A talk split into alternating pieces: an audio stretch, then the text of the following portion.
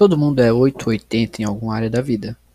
Os religiosos, por exemplo, são 880 no que diz respeito aos dogmas religiosos que abraçaram como verdades absolutas. Ser 880 é um ditado popular que diz respeito ao que eu chamo de moralidade do tudo ou nada. E eu invento esses termos porque eu não me sinto contemplado com os termos que já existem e me sinto na obrigação de criar termos novos para se referir a coisas que já foram termificadas. Termificadas, olha, tem que pesquisar agora para saber se essa não é mais uma palavra de minha autoria. O fato é que essa moralidade do tudo ou nada, quase sempre na prática, se manifesta na forma de extremismo. O extremismo, enquanto costume, é motivado por um imperativo moral, dado que toda ação é antecedida por um pensamento. Você pensa e depois faz, salvo aquelas ações puramente instintivas. Essas sucedem à genética, à historicidade humana. Né? Você não precisa pensar muito para ver um leão, sei lá, um bicho que vai devorar você e correr, reagir instintivamente a isso. O extremista, seja ele político, religioso ou do que quer que seja, tem uma estrutura de pensamento condicionada ao dualismo. O clássico extremista brasileiro é, para mim, do tipo passivo-agressivo que diz: não se discute religião, política e futebol.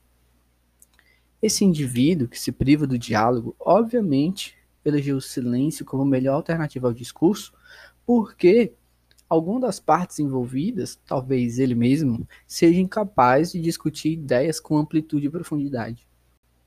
Diante da pluralidade da realidade, o dualista extremista se vê como presa de forças maiores que ele e tem por instinto fugir ou lutar.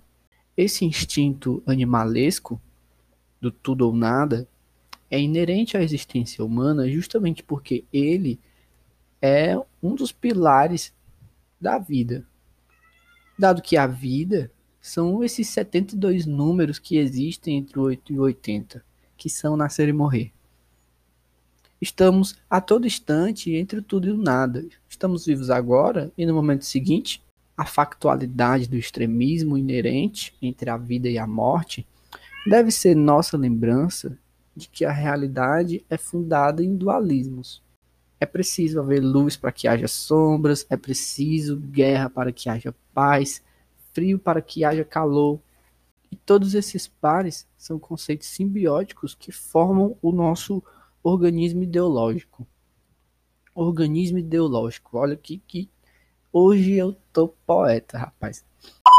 Dado que o dualismo é uma herança genética e antecede e muito o legado cartesiano, ele está infiltrado na nossa mente e se manifesta em algumas das áreas da nossa vida sem que nós percebamos. E não dá para ser 880 nas áreas realmente importantes da vida, porque elas requerem equilíbrio. Não que tem que ser equilibrado em tudo. Ninguém é perfeito, né? Mas o equilíbrio precisa entrar na pauta. Entre esses 72 números aí que existem entre 8 e 80. E talvez o equilíbrio não seja o 44, que está ali bem no meio. Talvez seja o 40, talvez seja o 57, o 60, o 70, sei lá. O equilíbrio é um estado de bem-estar pessoal. E, portanto, é diferente para cada pessoa mas definitivamente é necessário a todos. Todo mundo precisa de equilíbrio biológico, né, para se manter vivo, precisa de equilíbrio socioafetivo, equilíbrio espiritual, equilíbrio intelectual, equilíbrio profissional, econômico. Usando a lente do equilíbrio para visualizar a realidade, a gente começa a ver como algumas coisas mudam completamente de perspectiva. O primeiro passo é pôr essa lente do equilíbrio e se olhar no espelho para você visualizar o seu eu. Se perceber além do 880 habitual, que a gente se percebe, entendendo que você não é só defeito, mas também não é só qualidade. Você tem luz e sombras, como todo mundo. Tudo que existe na natureza se relaciona com esse dualismo, porque a vida é contrária à morte, e essa é a questão máxima da existência humana, a morte, ser ou não ser. Então, a lente do equilíbrio é muito importante para que a gente se perceba de verdade, sem as máscaras que a gente sustenta socialmente. E para isso, o silêncio e a solitude, ficar sozinho, é fundamental. Por isso, o silêncio e a solitude são fundamentais. Agora, saindo de frente do espelho, saindo do seu silêncio, da sua solitude, depois que você conseguiu ficar sozinho consigo mesmo e confortável em estar sozinho consigo mesmo, você vai lá e olha para o outro. E agora sim você começa a ver o outro porque você se viu. Quando você se entende, você ganha ferramentas para entender o outro. O autoconhecimento vai te dando skills que você pode usar com as pessoas depois. Por exemplo, na frente do espelho, você tem que desenvolver empatia consigo mesmo. Então você adquiriu a skill da empatia, agora você vai lá e usa com coleguinha. Antes você não podia usar porque você não tinha, agora você tem. Antes você não tinha nem para você que dirá para o outro. Isso é uma questão também fundamental. A gente espera das pessoas coisas que elas não entregam nem para elas mesmas. E depois de você olhar tudo isso, Aí você olha para o mundo. Olhou para si, olhou para o outro, porque as pessoas são mais importantes do que coisas. Aí você olha para o mundo. Aí a gente começa a falar de várias paradas, natureza, sociedade, política. É outro ponto. A moral da história é que ser 8 ou 80 custa caro e quase nunca recompensa. Quem é 8 ou 80 quase sempre flerta com o extremismo e a polarização cor de político, religioso, intelectual cheio de si, que não adquiriu a skill do meu termo, porque não compreendeu o paradoxo da existência, né, que nos coloca eternamente entre o ser e o nada, onde não existem verdades absolutas, porque tudo que permanece é a mudança e nada mais. O universo é infinito, apenas a mudança permanece. Então, quem é religioso e acha que a sua religião salva e leva para o céu, eu sinto muito. Essa é a sua perspectiva, limitada, humana. Ah, mas foi revelada por Deus. Revelado o quê?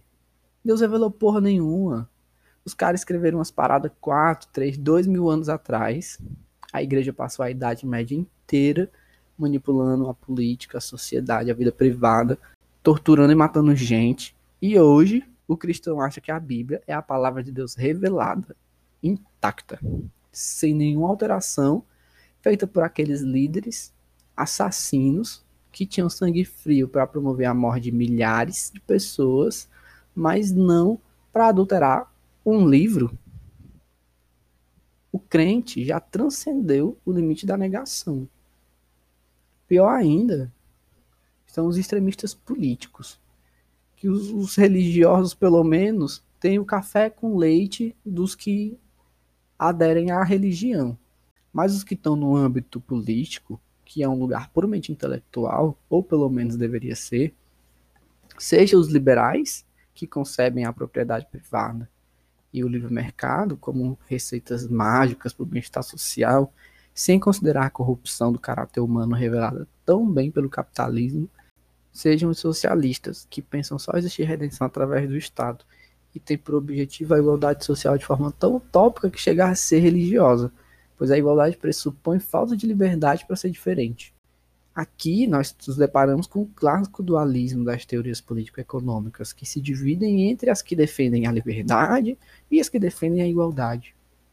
Salvo os bem-sucedidos híbridos sociais democratas, que meio que uniram as duas coisas na social-democracia, que aqui no Brasil ainda são coadjuvantes, representados apenas por dois partidos, o PDT e o PSB.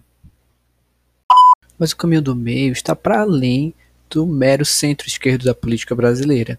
Ele precisa de fato entrar nas nossas vidas porque ele é a única alternativa plausível a criaturas condenadas ao dualismo como nós, seres humanos, tão contraditórios e paradoxais que caminham para ser a primeira espécie existente na história do planeta Terra a ser responsável pela própria extinção.